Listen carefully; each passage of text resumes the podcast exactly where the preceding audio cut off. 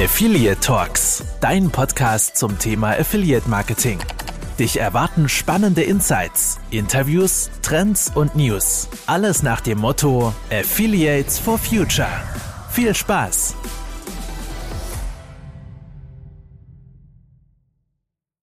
Hallo und herzlich willkommen zur 24. Folge von Affiliate Talks.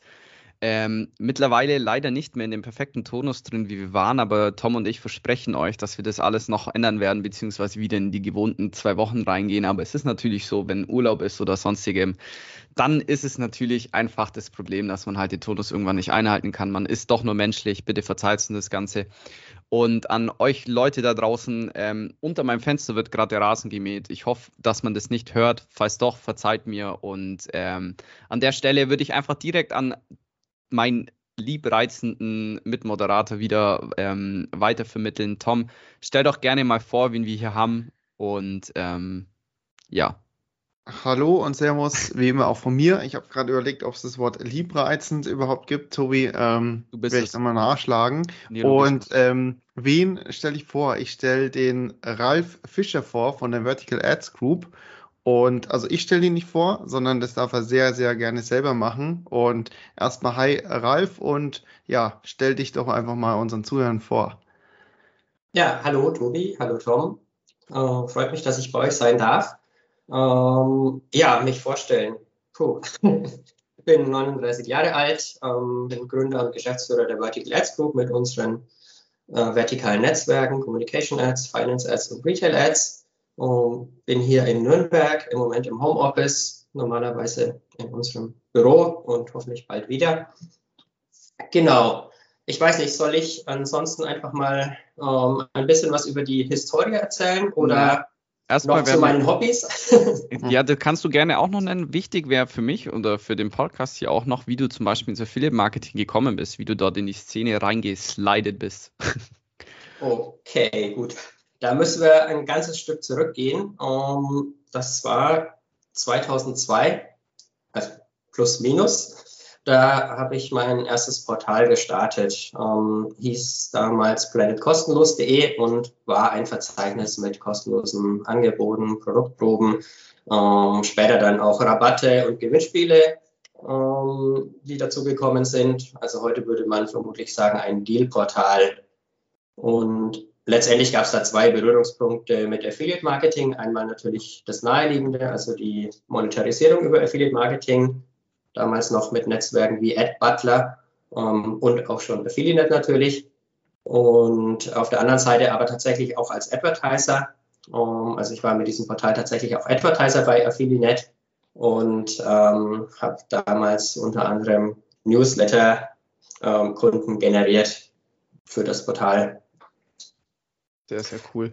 Ähm, meine Frage wäre vorab noch gewesen, ähm, war das für dich damals irgendwie schon der Wunsch, ins Affiliate Marketing zu kommen oder beziehungsweise hast du in die Richtung studiert oder wie ist da so der Werdegang? Also kannst du nur mal grob aufzeigen, weil wir ähm, natürlich auch im Vorfeld schon viele Leute hatten, die irgendwie gar keine Berührungspunkte hatten. Ähm, ich sage es wahrscheinlich zum hundertsten Mal, so wie ich. Ähm,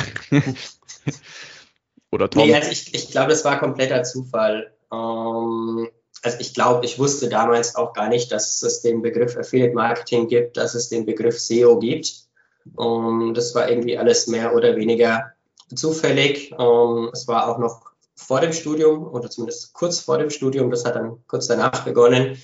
Und ähm, ja, irgendwie ist man da so reingerutscht, hat so ein bisschen am Portal gebastelt. Also ich glaube, ich hatte den Vorteil, dass ich eben auch also nicht nur die wirtschaftliche Seite hatte, sondern auch die technische und dadurch das Portal auch selbst programmiert habe. Um, was es mir natürlich ermöglicht hat, da irgendwie auch alleine und ohne weitere Kosten zu starten. Und okay. ähm, irgendwie hat sich das dann auch so weiterentwickelt. Also mit dem Portal war ich dann Platz 1 bei irgendwie Keywords wie Girokonto kostenlos, Kreditkarte kostenlos, was damals leider noch nicht so rentabel war, wie es vermutlich heute ist. Ähm, aber das hat dann irgendwie alles so eins zum anderen geführt. Und ähm, letztendlich hat mich auch das in den Finanzbereich gebracht. Okay. Über das, das, Sorry, ja. Genau, das wäre jetzt sowieso auch meine die Frage gewesen, wann kam dann so dieser Punkt, um zu sagen, okay, ich gründe jetzt zumal überhaupt mein eigenes Netzwerk und dann kannst du gerne auch eben nochmal die ganze Historie erzählen, ähm, welches Netzwerk letztendlich du zuerst gestartet hast, eben mit dem Hintergrund. Ich glaube, das war jetzt eh auch der Punkt, wo du ein bisschen ansetzen wolltest. Ähm, ja, genau. Also das, das führt am Ende auf jeden Fall zu Finance Ads. Ähm, angefangen hat es dann eigentlich mit diesen, mit diesen Google-Positionierungen bei den, bei den Finanzkeywords, dann natürlich immer in Kombination mit irgendwie kostenlos gratis, weil es darum ja in dem Portal ging. Und ähm, da kam schon 2004 damals unter anderem die DKB Bank ähm, auf uns zu und wollte, ähm, ja, wollte da einfach platziert sein auf dem Portal Dadurch kam dann eben die erste Bankpartnerschaft ähm, ohne Affiliate-Netzwerk zustande. Das heißt, wir hatten da dann sofort eine direkte Kooperation. Und ähm, ja, letztendlich wollte die Bank immer mehr Kunden. Und ähm, also das ist irgendwie eine, eine Linie, die sich auch so durchzieht. Der, der Kunde, letztendlich arbeiten wir immer für unsere Kunden. Ähm, das sind Advertiser und Publisher mittlerweile natürlich. Damals war es die DKB Bank. Ähm, und dann war natürlich die Fragestellung, okay, wie können wir mehr Kunden ähm, für die DKB Bank generieren? Dann kam als zweiter Schritt erstmal noch ein eigenes Finanzvergleichsportal dazu. Ähm, und vom Finanzvergleichsportal ähm, war es dann eben ein weiterer Schritt zu Finance Ads. Also war eigentlich ja, Wunsch ähm, des Kunden, mehr Neukunden zu gewinnen und dann eben die Überlegung, wie kann man das machen? Und da war das irgendwie naheliegend, dann neben dem eigenen Finanzportal eben weitere Portale anzubinden, die äh, auch damals schon unsere bekannten White Label Tools dann angeboten bekommen haben. Also wir hatten von dem, von dem Vergleichsportal natürlich die ganzen Vergleichsrechner, die dann auch schon von Anfang an ein wichtiger Bestandteil von Finance Ads waren. Und ja, also war auch wieder keine Planung, sondern ähm, irgendwie so ein bisschen hat sich ergeben. Ähm, wir haben auf unsere Kunden gehört, haben das gemacht, was unsere Kunden wollten und dadurch ist dann ähm, Finance Ads entstanden. 2006 war das.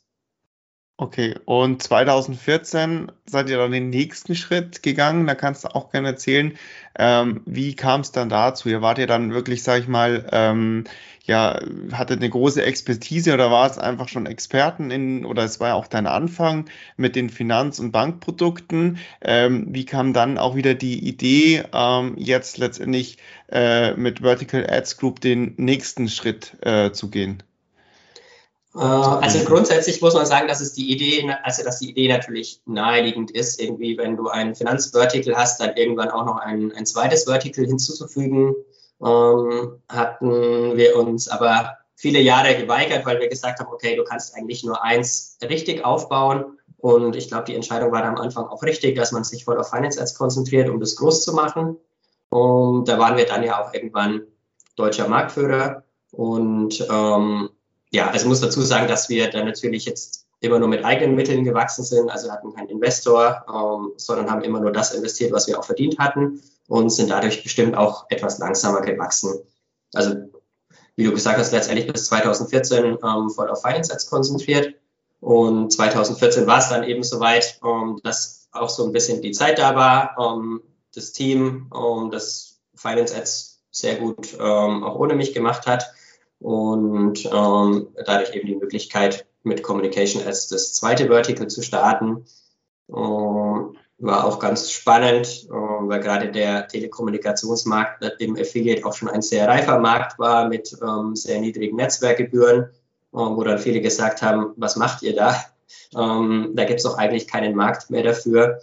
Äh, ich glaube, mittlerweile konnten wir das im Gegenteil beweisen, unter anderem eben auch, dass man dann mit gutem Service, entsprechenden Tools es auch schafft, die Netzwerkgebühren zum Beispiel wieder zu steigern, weil ein Advertiser dann halt einfach auch den Mehrwert sieht.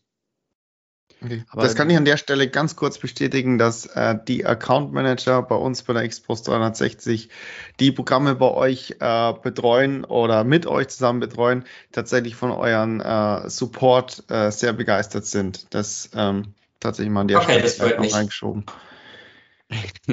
Aber ähm, Ralf, du hast das Thema Wachstum ja eh schon ähm, gesagt jetzt und äh, vor allem langsames Wachstum ist ja eigentlich auch nie schlecht. ähm, weil ich, wenn man, ich glaube, wenn man zu schnell wächst, dann passieren auch zu schnell irgendwelche Fehler oder es wächst dann über den Kopf. Deswegen ist sowas immer ganz gut. Aber zum Thema Wachstum ist halt zum Beispiel auch wichtig zu sagen, ähm, beziehungsweise da habe ich auch eine Frage, weil es ist ja äh, so, dass es kürzlich eine Übernahme gab der äh, Finlieb-Anteile an der Finance International GmbH, so der bekannt gegeben. Ähm, magst du mal sagen, was es damit so auf sich hat, beziehungsweise wie dann auch so der Ausblick auf weiteres Wachstum und die Strategie von euch ist.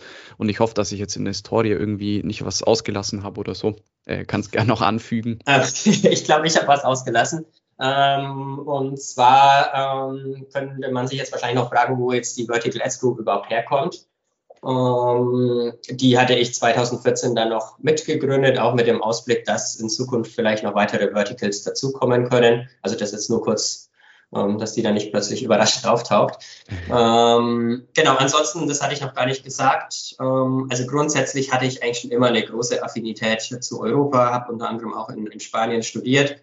Und deshalb hatte ich auch 2012 bei Finance Ads dann ähm, das internationale Geschäft gestartet, ähm, haben angefangen mit Spanien, dann kamen irgendwann die Niederlande ähm, dazu und ähm, 2015 war das genau, da haben wir, also da standen wir vor der Überlegung, okay, wie machen wir mit dem internationalen Geschäft weiter, beziehungsweise gab es da einfach eine Anfrage von Finlip, wie du gerade gesagt hast. Ähm, die haben mit Affiliate Marketing eigentlich gar nichts zu tun, sondern das ist ein Company Builder für Fintechs, der damals ähm, gestartet wurde. Und die waren einfach auf der Suche nach Ideen und neuen Projekten. Und dann haben wir gesagt, okay, in Dach brauchen wir eigentlich keine Unterstützung, da sind wir stark genug. Wir haben alles, was wir brauchen. Um, ähm, aber vielleicht wäre es eine Idee, das internationale Geschäft um, ähm, gemeinsam schneller voranzubringen. Und haben dann eben in der Folge ein Joint Venture gegründet, um, 50-50, haben beide investiert und haben Finance jetzt international ja, gegründet, das sich dann eben auf verschiedene europäische Märkte konzentriert hat. Magst du vielleicht noch den Zuhörern und ähm, ich sage jetzt mal den Zuhörern, aber auch mir erklären, was äh, Fintechs macht? Ähm, ja, Fintechs versuchen im Endeffekt den Banken und eventuell Versicherungsmarkt, ähm, das ist so ein bisschen die Begriffsfrage, ob man die dann Insurtechs nennt oder ob man die unter Fintechs mit aufnimmt, ähm, ja, neu zu gestalten, da irgendwie innovative Produkte anzubieten. Äh, also ein so ein klassisches Produkt waren zum Beispiel Robo-Advisor, ähm, mhm. die versuchen, die Anlage in ETFs zu automatisieren, äh, was bei klassischen Banken wahrscheinlich nicht oder nicht so schnell möglich gewesen wäre. Okay. Und wenn, wenn du jetzt Finlieb zum Beispiel anschaust, die haben ja sehr viele unterschiedliche Unternehmen da auch sehr erfolgreich gegründet, ähm, im Anschluss entsprechend vorangebracht. Um, ähm, und das geht eben von einer, ja, ich würde es mal White Label Bank nennen, die ihre Dienste anderen Banken anbietet, Solaris Bank, ähm, über verschiedenste andere Services, also Clark im Versicherungsbereich, die ähm, helfen, die, die Versicherungen zu optimieren. Also da gibt es eigentlich die ganze Bandbreite. Cool. Äh, meine Frage wäre dann noch gewesen, ich setze jetzt einfach mal an, was jetzt so ähm, der Ausblick bei euch wäre. Ähm, wie wollt ihr denn, wollt ihr noch weiter wachsen? Ähm, Gibt es eine Strategie, die ihr euch ausgedacht habt, wie das Ganze jetzt weiterläuft? Ah, stimmt, mir fällt auch schon wieder auf, ich habe deine Frage nicht ganz beantwortet, ähm, weil wir die, jetzt die, die Gründung, aber nicht den, den Rückkauf. Genau, jetzt ähm, nach, das würde ich jetzt noch kurz machen, ähm, nach sechs Jahren ähm, Finance International war es dann eben so weit, dass Philipp gesagt hat, okay, ähm, im Endeffekt haben wir unseren Job getan, wir haben die Firma mit euch gemeinsam vorangebracht. Ähm, was kann jetzt ein möglicher nächster Schritt sein? Und ähm, da haben wir eben gesagt, okay, ist doch, wäre doch eine gute Idee, wenn wir die Anteile wieder übernehmen. Ähm, und dann jetzt mit Finances International eben nochmal den nächsten Schritt gehen und die Firma dann weiter skalieren. Und da kommen wir jetzt dann eben auch zum Wachstum unserer anderen Verticals. Ähm, mit Communication Ads und Retail Ads sind wir bisher eigentlich vor allem im Dachraum beziehungsweise vor allem in Deutschland und Österreich aktiv. Und auch dort ist es natürlich eine Perspektive, ähm, in weitere europäische Märkte erstmal zu gehen. Und ähm, ja, da haben wir in der Vergangenheit eigentlich ganz gute Erfahrungen gemacht, das mit äh, Kunden, also Advertiser oder Publishern gemeinsam zu tun. Das heißt, wenn irgendjemand Interesse hat, hier mit uns international erfolgreich zu werden, gerne an mich wenden. Mhm. Und ähm, also ja, wir nutzen da so ein bisschen Opportunitäten auch. Cool. Ich, ich merke gerade schon wieder, ich habe deine Frage auch schon wieder nur halb beantwortet. Aber ähm, allgemein auf Wachstum ähm, wollen wir uns, also haben wir so den groben Plan, uns nochmal zu verdoppeln innerhalb von drei Jahren. Äh, ich glaube, wir haben da noch auch innerhalb der Dachregion ähm, gute Wachstumschancen, also im Retail-Bereich sowieso, aber auch im, im Communication und auch im, im Finanzbereich. Ich glaube, wir sollten das alles ein bisschen anders stückeln, ähm, weil ich würde, ich würde das selber da irgendwie jetzt durcheinander kommen mit dem Ganzen, aber ähm, genau. äh, das läuft auf jeden Fall, das kriegen wir schon hin. Genau, vielleicht bevor wir dann weiterspringen, ähm, jetzt hat man viel erzählt, dass du einfach tatsächlich ganz kurz eure aktuelle Firmenstruktur, so wie sie jetzt besteht, ähm, mit den einzelnen Verticals ähm, nochmal den, den Zuhörern ähm, durchgibst und dann würden wir auf eins ähm, noch gerne ein bisschen näher eingehen. Ja, sehr gerne. Das, genau, das kann vielleicht auch immer so ein bisschen verwirrend sein von außen unsere Struktur. Ähm, also grundsätzlich zur Vertical Ads Group haben wir, glaube ich, den, den Vorteil und das Glück, komplett ähm, Inhaber geführt zu sein. Also das heißt, wir haben keine Investoren, sind auch nicht börsennotiert oder ähnliches. Ähm, was uns wahrscheinlich von dem einen oder anderen Netzwerk auch so ein bisschen unterscheidet und ähm, vielleicht auch so ein bisschen mehr Flexibilität eröffnet. Ansonsten würde ich sagen, ist unser Ziel eine möglichst effiziente Struktur und auch sehr flache Hierarchien. Das heißt, wir wollen letztendlich zentral machen in der Vertical Ads Group, was zentral geht. Ähm, das ist bei Finance Ads ein bisschen anders, weil Finance Ads aus historischen Gründen auch zwei Gesellschafter hat ähm, aber insbesondere jetzt auf Communication Ads und Retail Ads bezogen. Ähm, das sind ja aktuell unsere drei Verticals. Mhm. Da ist es so, dass wir in der Vertical Ads Group dann zentral die IT haben, wir haben zentral das Marketing, wir haben zentral HR und in den Netzwerken dann letztendlich vor allem das Key Account Management, das heißt die Bereiche Advertiser, Publisher und ähm, Technical Account Management, was bei uns eben auch ein sehr wichtiger ist und teilweise auch noch Sales, wobei man dazu sagen muss, dass Sales bei uns teilweise eben auch von den Key Account Managern gemacht wird. Hat sich dann ähm, speziell so die ähm, Retail-Ads entwickelt, ähm, weil ich meine, wie jedem bewusst ist, äh, hat dieses Virus, dessen Namen wir jetzt nicht nennen wollen, ähm, äh, in letzter Zeit auch ähm, natürlich bei vielen Firmen auch für Wachstum gesorgt, beziehungsweise auch einen Einfluss darauf gehabt. Wie war das denn bei euch jetzt? Also du musst nicht nur auf diesen Virus eingehen, aber ähm, das Namen wir nicht nennen wollen.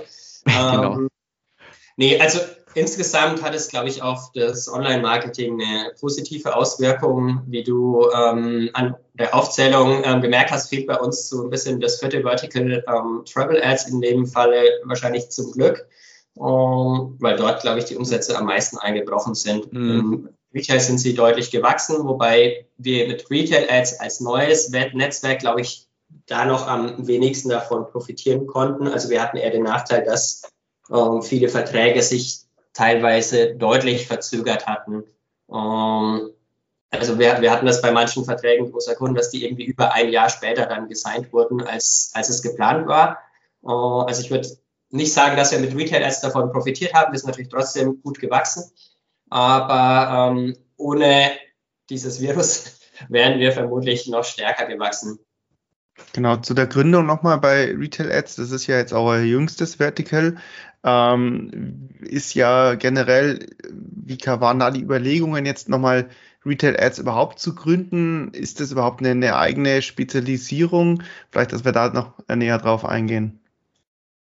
Ähm, ja, ich glaube, es ist eigentlich ähm, ganz spannend. Also ich hatte vorhin ja schon kurz gesagt, dass es ähm, eigentlich mit der Gründung der Vertical Ads Group schon angedacht war, auch in weitere Verticals zu gehen. Und äh, dann ist natürlich die Frage, okay, was, was sind denn mögliche weitere Verticals? Klar, Travel ist ein, eins, das man da nennen kann. Um, ähm, und dann gibt es eben den ganzen Retail-Bereich, wo du natürlich überlegen könntest, okay, ist Retail an sich jetzt schon eine Spezialisierung oder müsstest du nicht irgendwie ein Fashion-Ads, ein Home-and-Garden-Ads und so weiter machen?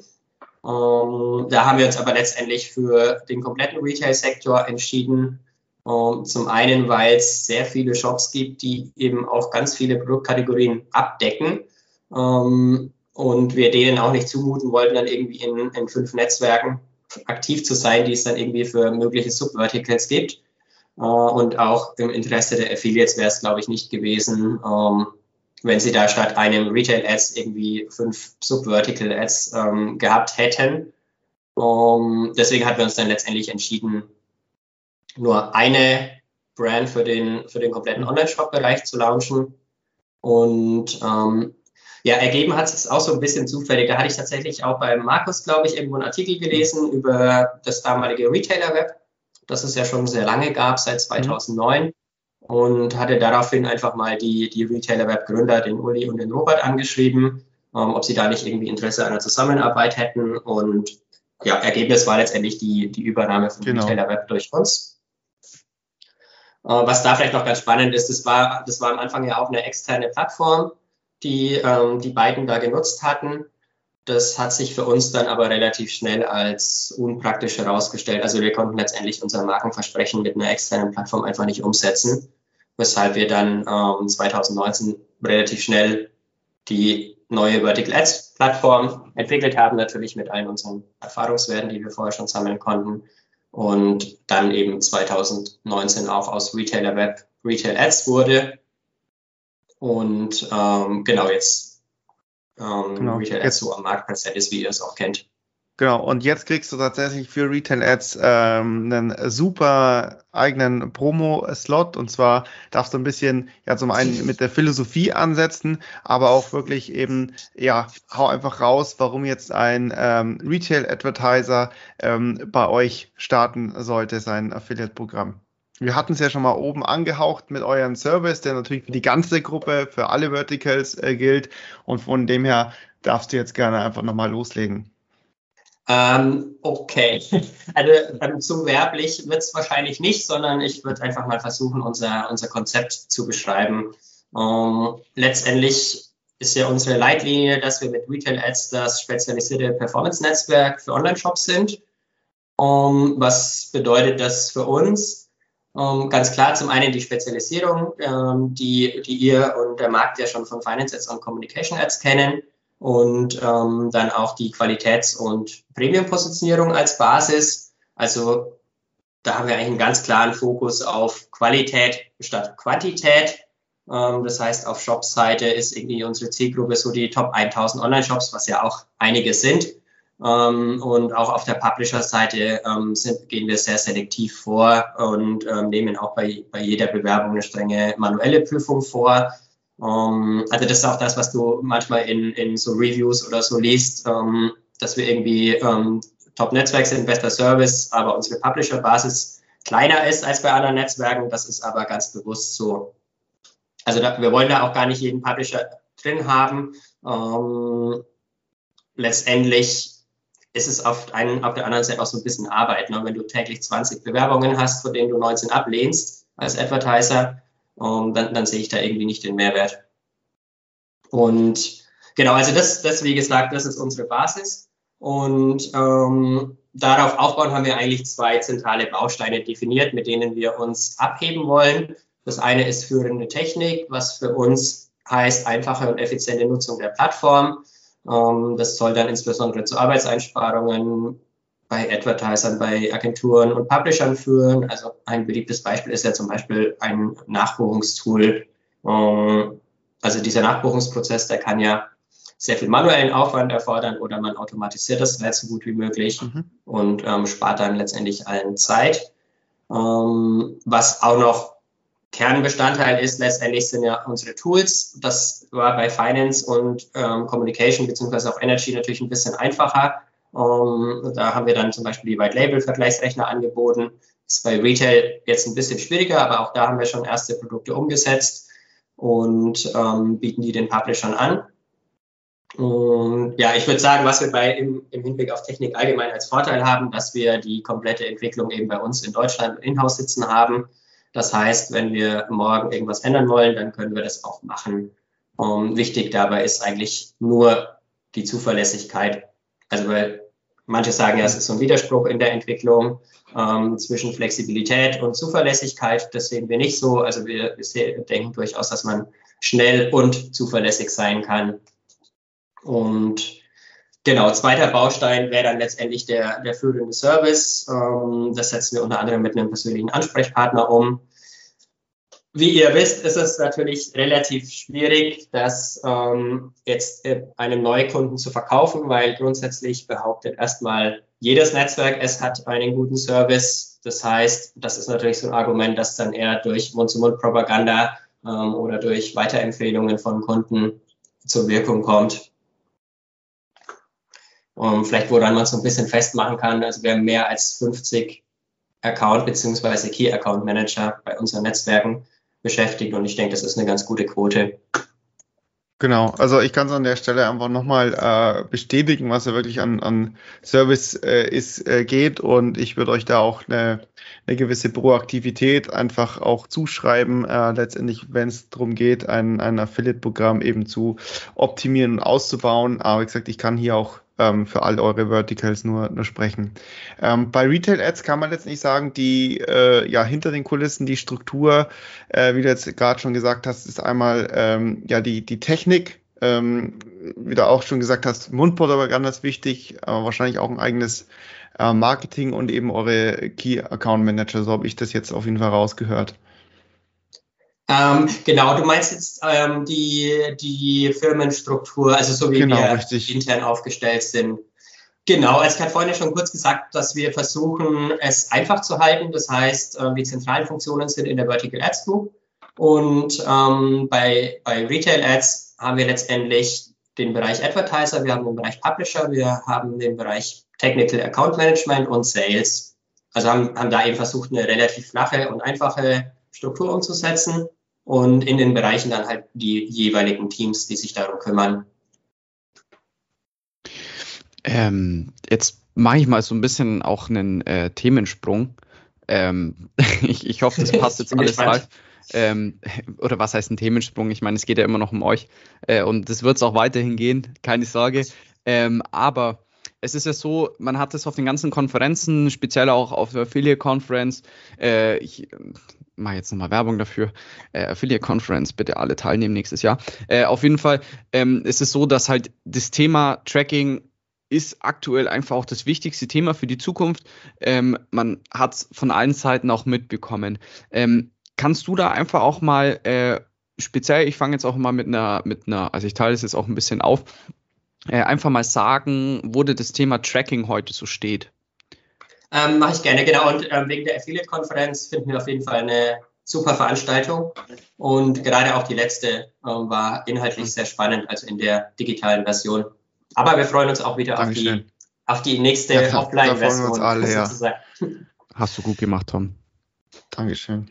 Ja, genau. Aber ähm, stimmt, Tracking.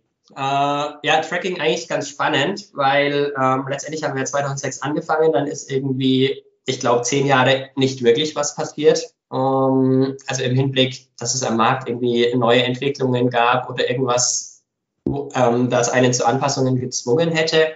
Ähm, was wir im Finanzbereich natürlich von Anfang an hatten, ähm, war eigentlich die Herausforderung, wir haben es immer ähm, spaßeshalber so gesagt, wir haben irgendwie 100 Banken, wir haben 100 unterschiedliche Tracking-Integrationen. Ähm, stimmt so natürlich nicht ganz, aber ähm, was schon stimmt, ist, dass ähm, wir da schon immer sehr flexibel sein mussten. Also viele Banken hatten irgendwie individuelle Systeme, die ein normales Tracking gar nicht zugelassen haben. Das heißt, wir waren von Anfang an gefordert, da irgendwie kreativ zu sein und individuell die passende Lösung zu finden. Also ein Server-to-Server-Tracking zum Beispiel hatten wir von Anfang an, ähm, weil wir das einfach gebraucht haben. Ähm, hatten aber teilweise zum Beispiel auch Importlösungen, ähm, wenn es bei einer Bank gar nicht anders ging, dass man da irgendwie ein, ein Live-Tracking hinbekommen hat. Und was aber von Anfang an klar war, war letztendlich unser Anspruch, dass wir das beste Tracking am Markt haben wollen und ich glaube, das haben wir ganz gut hinbekommen. Also wir haben uns immer gefreut, wenn ein Publisher zu uns gewechselt ist und dann berichtet hat, wie viel Prozent mehr er jetzt einfach verdient, weil das Tracking besser funktioniert. Und ähm, ja, was da heute vielleicht noch wichtig ist, ich glaube, die Diskussion im Affiliate dreht sich ja meistens um das Web-Tracking, was aus meiner Sicht aber Ähm, ja, genauso wichtig ist es ja auch das App-Tracking. Um, also viele große Shops haben ja mittlerweile nicht mehr nur einen Online-Shop, sondern eben auch eine entsprechende App. Und ähm, wenn kein App-Tracking implementiert ist, geht dem Affiliate dann natürlich ja. aus unserer Erfahrung ähm, auch mal bis zu 30 Prozent Umsatz verloren. Hm, da finde ich, ich springe mal ganz kurz rein. Ich weiß nicht, ob ihr den Spot vom neuen iPhone schon gesehen habt, der genau das auch ein bisschen thematisiert, ähm, wo man relativ einfach ähm, bestimmen kann, welche App denn tracken darf. Also das bleibt und wird auf jeden Fall ähm, ja ein spannendes Thema. Also wie du schon sagst, wichtig, dass die großen Shops, die eine eigene App haben, definitiv das Tracking verbauen. Aber auch hier denke ich bleibt ähm, so die Ent Entwicklung super spannend. Eben die äh, ja eigentlich Anbieter, die so ein bisschen tatsächlich äh, gegen das Tracking arbeiten und tatsächlich so diese Privatsphäre als äh, ja als äh, Sale äh, oder als Verkaufsargument dann immer mehr herziehen. Ähm, das finde ich auf jeden Fall ein sehr spannendes Thema. Ja, und ich glaube, das haben wir halt in beiden Bereichen, also sowohl beim App als auch beim Web-Tracking, ähm, ja. dass wir da jetzt ja in den letzten Jahren ähm, sehr viele unterschiedliche Herausforderungen dazu bekommen haben.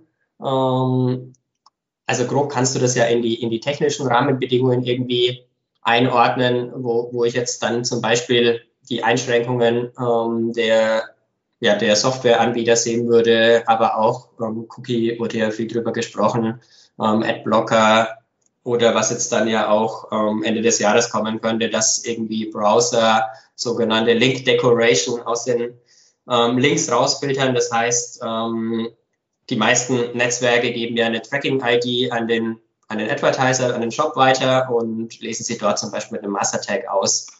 Ähm, wenn jetzt Browser Ende des Jahres diese Link Decoration rausfiltern, dann wird das Tracking in der Form ja nicht mehr möglich sein.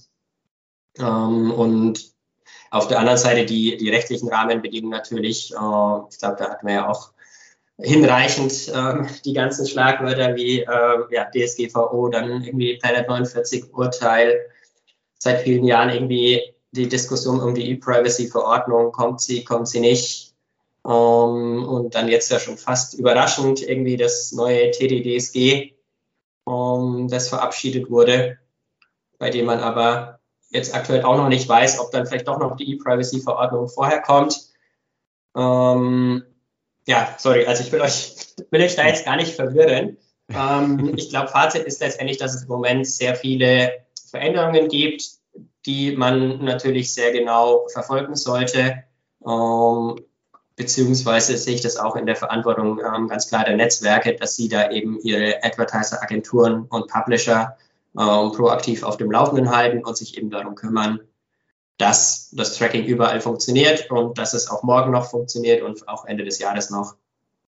Definitiv. Also du, du, hattest es ja vorhin angesprochen, äh, auch mit generell bei euch mit der Technik, äh, finde ich das auch ziemlich cool, wie ihr da dahinter seid. Und das ist, glaube ich, immer gut, wenn man auch dieses umfang, umfangreichende Wissen hat, wie jetzt auch du zum Beispiel, Ralf, ähm, ähm, besitzt. Und das ist auch super wichtig, dort auch weiterzumachen und dort anzusetzen, speziell beim Thema Tracking natürlich.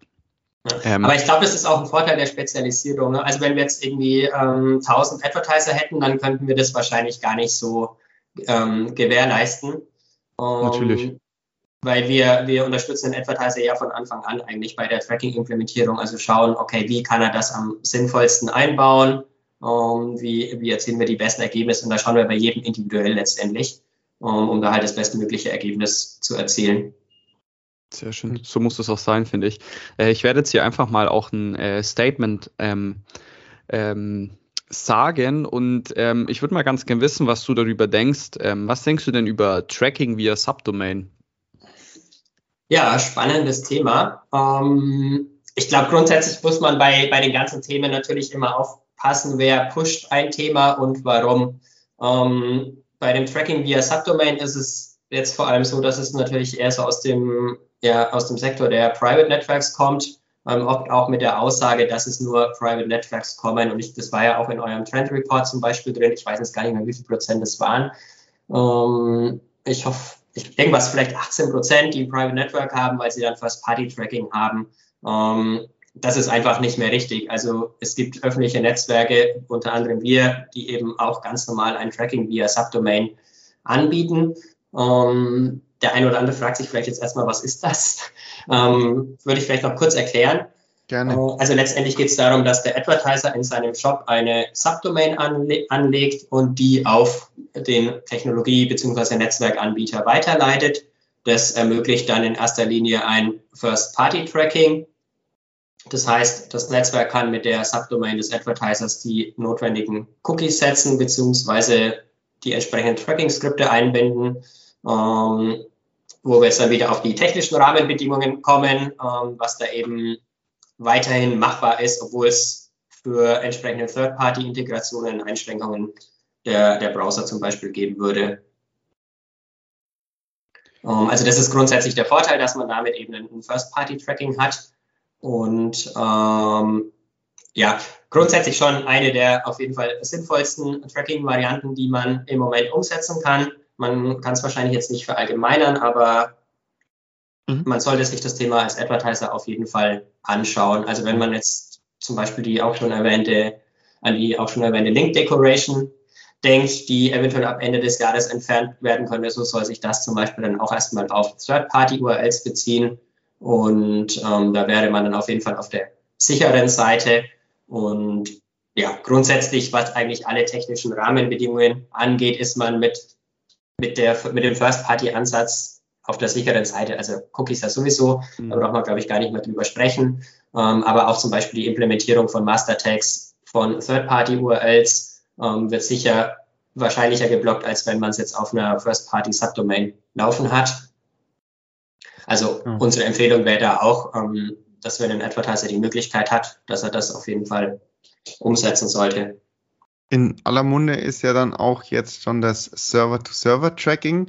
Vielleicht kannst du da auch nochmal dein, dein Statement dazu abgeben. Also es ist ja, sag ich mal so, vielleicht der, der nächste Schritt dann schon oder vielleicht auch ja der noch sichere ähm, ähm, Schritt. Wie ist denn da der Standpunkt bei euch, bei dir? Ähm, genau, das hatte ich vorhin ja schon mal kurz gesagt, dass wir das eigentlich ja schon von Anfang an ähm, anbieten, Server-to-Server-Tracking. Du hast beim Server-to-Server-Tracking natürlich den Vorteil, dass zwischen dem Shop und dem Netzwerk nichts mehr verloren gehen kann, ähm, weil es dann eben nicht über den, Browser des Users läuft, sondern, ähm, wie der Name schon sagt, halt von Advertiser-Server zu Netzwerk-Server und ähm, könnte letztendlich eine sinnvolle Erweiterung zum Beispiel für dieses First-Party-Tracking via Subdomain sein. Ähm, es, ja, es hat seine Vor- und Nachteile. Also ein Nachteil ist zum Beispiel, dass man sich dann natürlich eher auf die Tracking-Technologien des Advertisers verlässt. Also ein sinnvolles Fingerprint-Tracking wäre da aus meiner Sicht nur noch bedingt möglich. Mhm. Äh, also man, man verliert eben auch Chancen, die einem das Netzwerk grundsätzlich bietet. Ähm, und der Advertiser selbst ist mehr gefordert. Klar kann das Netzwerk dafür natürlich die ganze Technologie zur Verfügung stellen, aber dann ist ja häufig auch noch irgendwie die Cookie-Weiche im Einsatz und ähm, dann wird es komplizierter. Aber als Fazit natürlich auch sinnvoll. Ähm, am sinnvollsten aus meiner Sicht in Kombination mit dieser First-Party-Subdomain. Genau, also ist jetzt auch wirklich der, der Fahrplan, äh, diese Kombination äh, und dann sind wir alle sehr gespannt, wo denn die, die Reise letztendlich hingeht. Ähm, jetzt springen wir weg vom Tracking was ist denn ähm, an neuen Innovationen ähm, in euren Backends so ähm, geplant? Was gibt es denn da so an Entwicklungen? Genau, ich hatte vorhin ja schon kurz gesagt, dass wir 2019 die, die Retail Ads Plattform komplett neu entwickelt haben, ähm, das auf Vertical Ads Ebene, weshalb wir sie auch Vertical Ads Plattform nennen. Und ähm, aktuell sind wir dabei, auch Communication Ads auf diese neue Plattform zu migrieren. Ähm, also dort gibt es dann automatisch gleich ein paar neue Funktionen, wie ähm, das Nachbuchungstool zum Beispiel, das unsere alte Plattform jetzt noch nicht in der Form beinhaltet hatte. Ähm, aber also bevor jetzt jemand einen Schreck bekommt beim Wort Migration, ähm, also da muss bei uns keiner Angst haben. Wir haben ja auch schon damals Retailer Web auf Retail Ads migriert und ähm, das hinbekommen, ohne dass unsere Advertiser oder Publisher irgendwas machen mussten. Äh, also das läuft vollkommen im Hintergrund. Und ähm, die Advertiser Publisher können dann einfach von der neuen Plattform profitieren. Wenn wir jetzt die neue Plattform anschauen, versuchen wir natürlich immer besser zu werden. Ähm, also was wir jetzt gerade gemacht haben, ist zum Beispiel die komplette Konditionsverwaltung mit der Erfahrung der letzten zwei Jahre nochmal überarbeitet. ähm, und haben da eben auch geschaut, dass, dass die Zukunft da schon berücksichtigt ist. Also aus unserer Sicht wird es in Zukunft zum Beispiel mehr CPC-Vergütungen geben, ähm, mehr WKZ-Buchungen. Mhm. Ähm, das haben wir dann eben alles in der neuen Konditionsverwaltung ähm, noch stärker berücksichtigt. Ähm, also dass Advertiser bei uns dann eben auch sehr einfach auswerten können, ähm, ja, was sie letztendlich pro Sale bezahlt haben, auch wenn sie vielleicht irgendwie in einer anderen Form vergütet haben. Also das wäre jetzt so, so ein Thema, an dem wir gerade dran sind. Ähm, ansonsten versuchen wir da auch mal sehr stark natürlich auf die Advertiser und Publisher zu hören. Ähm, ja, also wollen eigentlich alles umsetzen, was das Arbeiten mit der Plattform effizienter und intuitiver macht. Da, da, kann ich auch gleich direkt anknüpfen. Was, was, was würdest du denn den Advertisern empfehlen? Was, was sind denn für Hausaufgaben, die die Advertiser irgendwie noch machen müssten von eurer Seite aus? Oder äh, wann müssen sie handeln, beziehungsweise wie? Ähm, also eigentlich, ja, würde ich die Frage jetzt vor allem auch wieder auf das Tracking genau. ähm, beziehen, bei dem wir äh, vorher waren. Und ich glaube, da das ist halt grundsätzlich wichtig. Das ähm, Tracking sollte jederzeit eigentlich höchste Relevanz für den, für den Advertiser haben.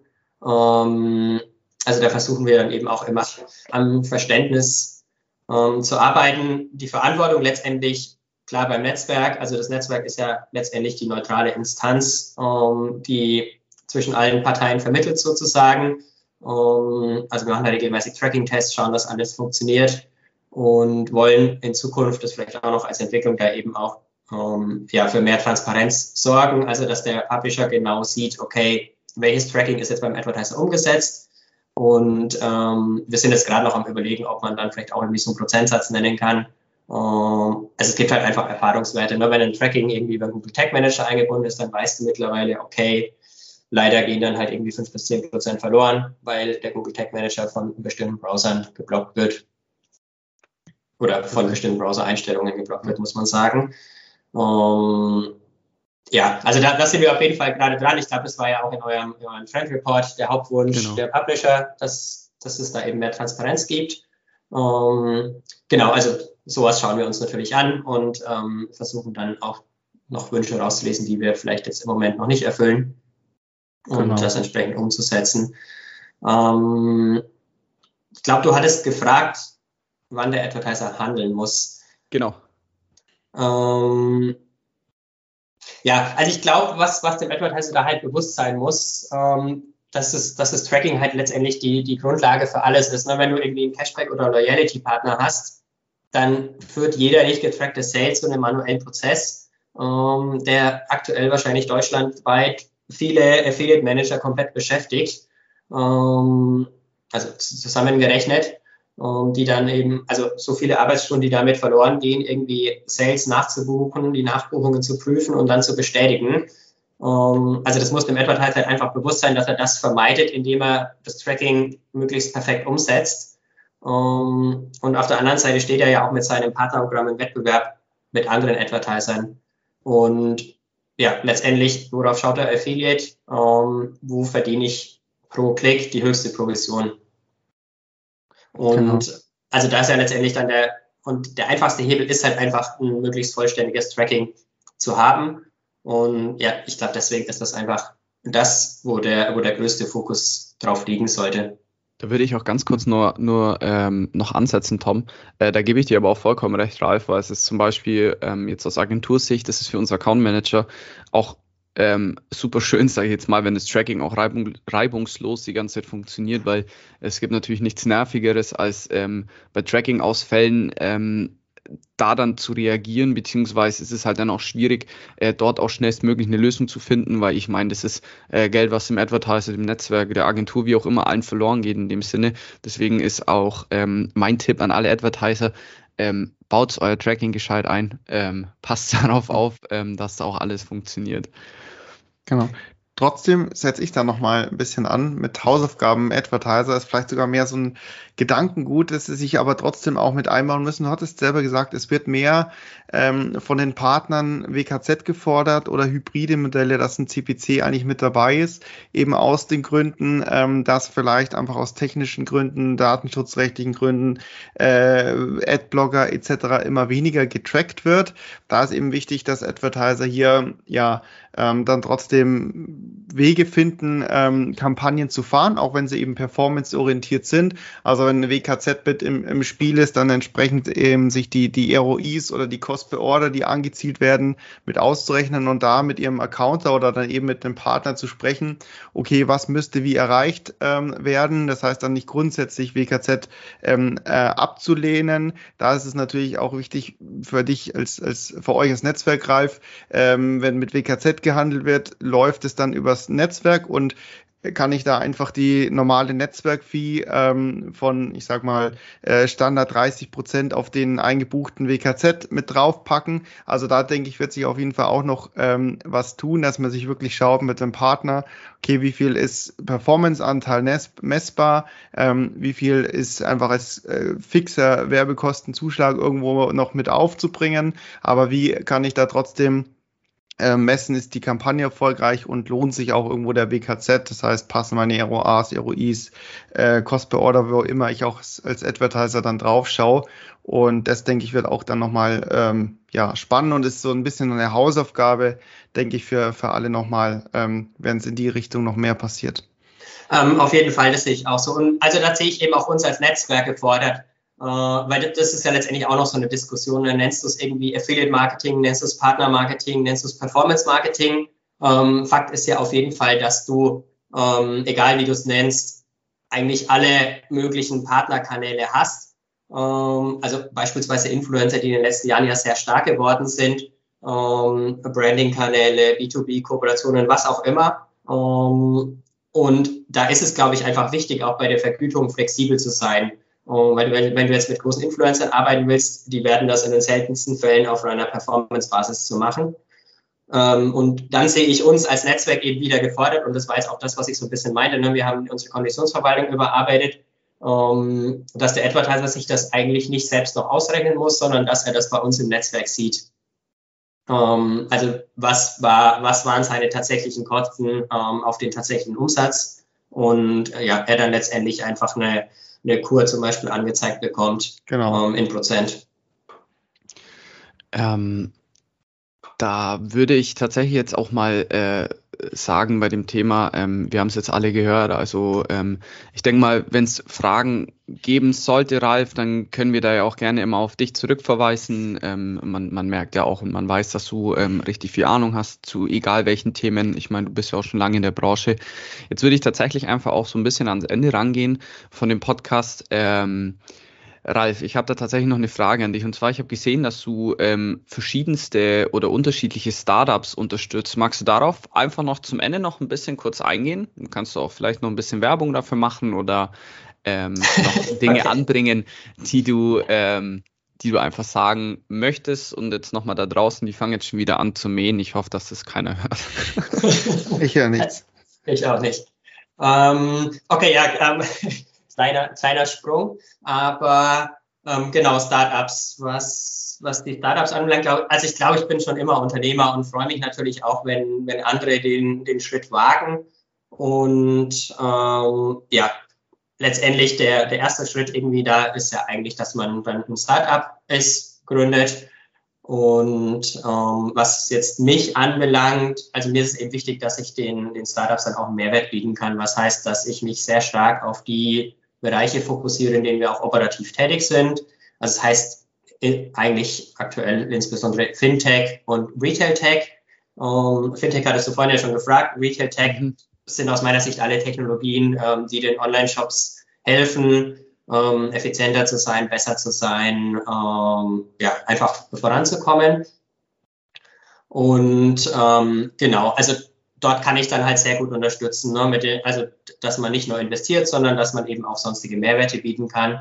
Und natürlich mit unserem Online-Marketing-Know-how in den Bereichen. ähm, aber auch beispielsweise mit der Kontaktherstellung zu unseren Banken ähm, oder Shops, die freuen sich ja auch, wenn irgendwie neue Technologien an sie herangetragen werden. Und ja, für uns als Vertical Ads Group ist es natürlich auch wieder von Vorteil ähm, und damit auch für unsere Advertiser und Publisher, weil wir dann einfach sehr nah an den neuen Marktentwicklungen dran sind und, und eben einfach sehen, okay, was sind die Trends? Und wenn du jetzt den Retail-Bereich anschaust, ähm, da ist es für uns eben auch wichtig, einfach die Kunden umfassend zu verstehen, ne? wie, mit welchen Endkunden verdienen unsere Advertiser Geld, wie können wir sie dabei unterstützen, ähm, aber auch wo stehe ich mit meinem Shop in fünf Jahren, ähm, was bedeutet die Digitalisierung der Innenstädte für digitales Marketing, also haben wir vielleicht in fünf Jahren irgendwie die Filiale in der Stadt als Affiliate ähm, die dann eben auch über unser Netzwerk getrackt wird oder gibt es da ganz andere Modelle? Also das ist eben, ist es uns eigentlich schon immer wichtig gewesen, äh, also den, den, Kunden komplett zu verstehen und eben auch mit ihm in die Zukunft zu schauen, auch Impulse zu geben, okay, wo könnte es hingehen? Äh, ja, also dass, dass wir da ähm, jetzt nicht einfach nur Affiliate-Marketing machen, sondern dass wir halt wirklich Mehrwerte liefern. Das ist auf jeden Fall jedes Mal eigentlich äh, immer super wichtig. Ähm, wir sind tatsächlich am Ende vom Podcast. Ähm, ich habe, äh, falls niemand mehr was zu sagen hat, äh, Tom, ich übergebe wie immer das letzte Wort, jetzt mal noch äh, das vorletzte Wort an dich, bevor ich wieder meinen Mund aufmache. Äh, und auch wie immer bin ich auch durch mit all meinen Fragen und ähm, sage jetzt schon mal Danke, Ralf, und Servus, Zuhörer von meiner Seite aus auch nochmal äh, ein großes Dankeschön an dich, Ralf, für deine Zeit und äh, es hat uns wie immer super Spaß gemacht und ähm, dann würde ich mal vorschlagen, wir sehen uns nächstes Jahr auf der nächsten Affiliate Conference und äh, an die Zuhörer da draußen, wie immer gerne liken, teilen, ähm, hört es an, schaut, dass Tom und ich in die Charts vielleicht irgendwann mal ein bisschen reinkommen. Das wäre schon echt super schön. Und ähm, von meiner Seite aus bleibt gesund, äh, passt auf euch auf und äh, dann wünsche ich euch auf jeden Fall noch eine gute Zeit und wir hören uns dann beim nächsten Mal. Ciao, Servus.